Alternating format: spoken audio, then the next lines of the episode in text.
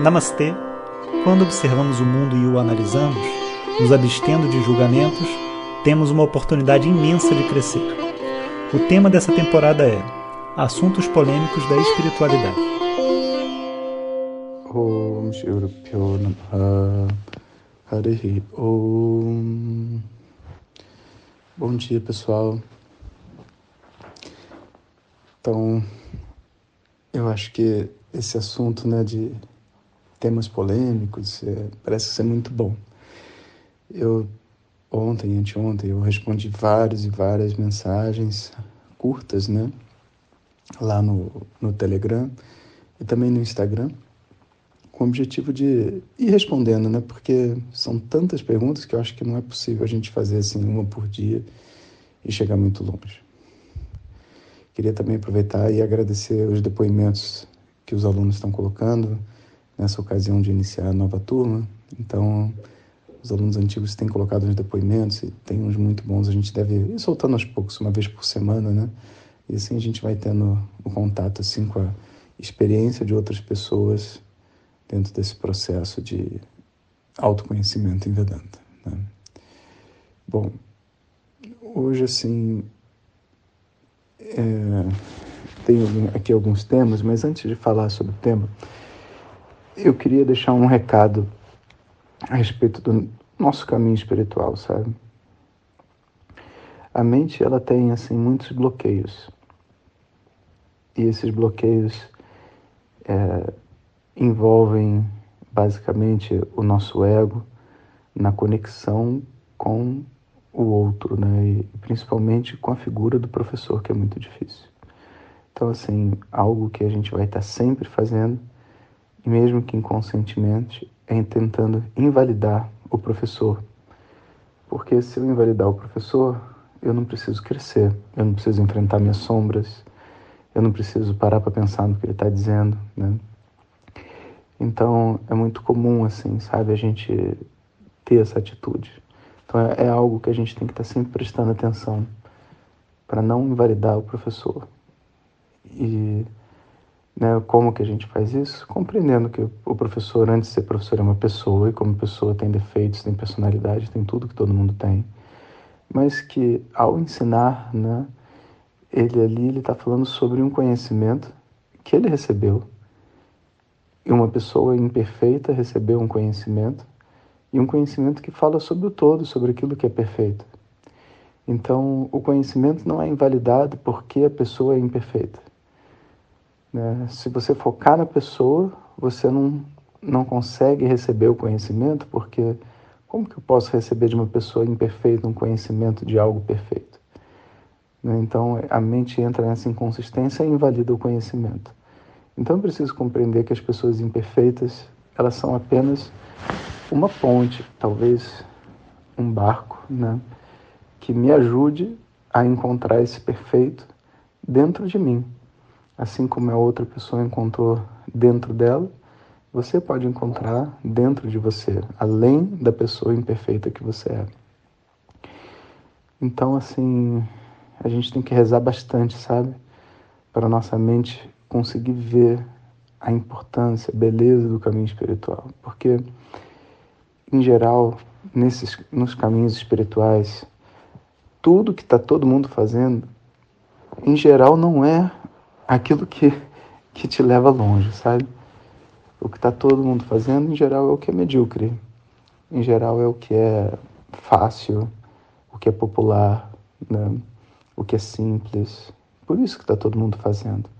E na hora que você decidir se aprofundar e fazer algo de verdade, você vai estar sozinho, vai estar muitas vezes indo contra uma corrente de todas as outras pessoas.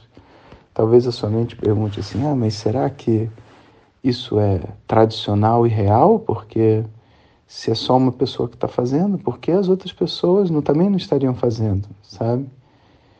E nesse momento a gente tem que substituir dentro da nossa mente essa, essa dúvida, sabe? Por uma quase como que um, uma prova direta, sabe? A gente vai até lá, escuta aquele professor, faz aquela prática, seja lá qual for o ramo da espiritualidade que a gente está falando, e verifica se aquilo faz diferença na nossa vida. Porque se não fizer diferença nenhuma, se for mais ou menos tudo igual que sempre ouvi, sempre fiz, então para quê, né? Agora, de repente, né, essa forma diferente que essa pessoa está apresentando, o mesmo conhecimento que está todo mundo falando, pode ser aquilo que faz a diferença entre você, sabe, acordar e ir na direção da resposta, ou ficar indo dentro daquele mesmo sono, dentro do samsara, né, filosofando sobre a vida, sobre o yoga, sobre o Vedanta, mas vivendo do mesmo jeito, com os mesmos sentimentos, os mesmos problemas, e não adianta nada. Né? Então, existe um lema que é assim, que esse caminho, a primeira coisa que a gente precisa entender é que ele não é impossível, ele só é muito difícil. Não é impossível sabe? A gente não, não pode deixar o nosso ego condenar o conhecimento e invalidar o caminho. Então, não, não é impossível. É difícil, mas não é impossível.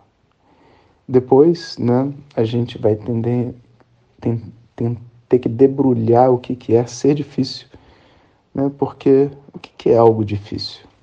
Algo difícil só é algo que exige esforço, comprometimento e trabalho a longo prazo. Quando você faz uma coisa muito rápida, ela é fácil. Quando você faz uma coisa levando muito tempo, ela começa a se tornar difícil. Difícil porque você tem que lidar com vários obstáculos, né? Difícil porque exige muitas habilidades. Mas não existe algo que seja difícil. Tudo tem um método. Né? Se é difícil levantar 300 quilos, não é uma questão de difícil ou fácil. Tem que construir isso. Todo o corpo é capaz de levantar os 300 quilos, se é que é possível levantar 300 quilos, não consigo nem imaginar, mas tem gente que levanta, ok? Então é possível. É difícil? Não, também não é difícil. Tem um caminho, que eu preciso conhecer o caminho.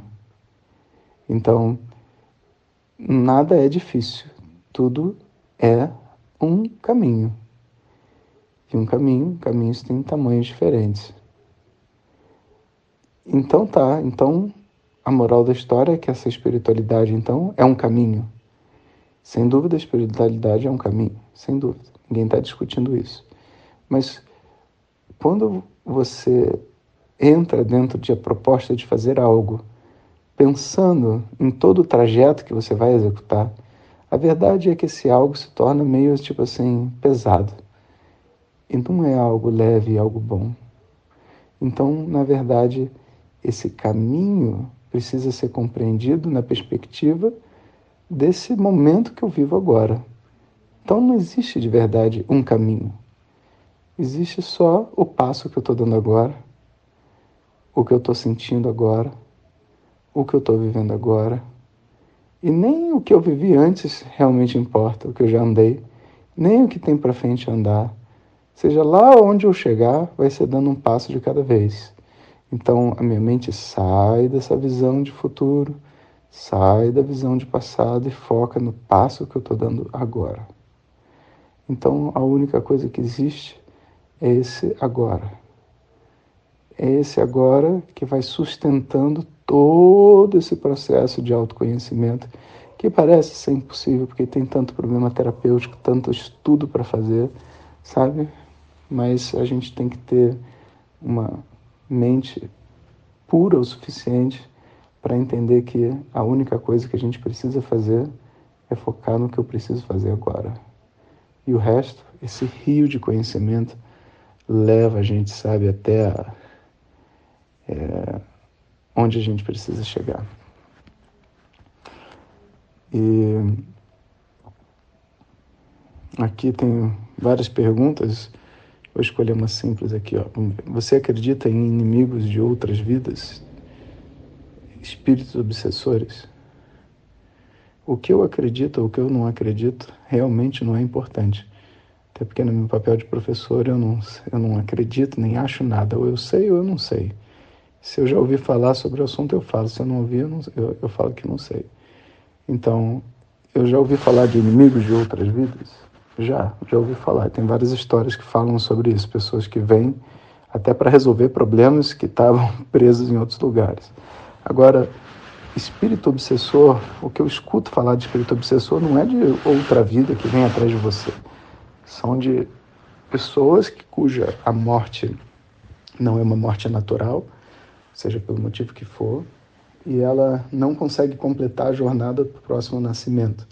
Ela tem que aguardar um karma que ela tem se desfazer. E ela desfaz esse karma basicamente vivendo as experiências que ela precisava ter vivido através de outras pessoas.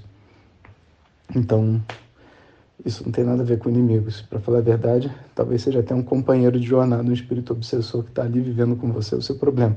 Só que às vezes você quer sair do problema e o espírito está ali na energia dele te prendendo ali, né? Então, nesse caso, é bom você procurar alguns tipos assim de ajudas mediúnicas para poder liberar esses espíritos e você ter mais, é, vamos dizer assim, é, mais facilidade em sair de vícios e comportamentos que você não quer ter. Né? Bom, então aí, mais uma pergunta respondida.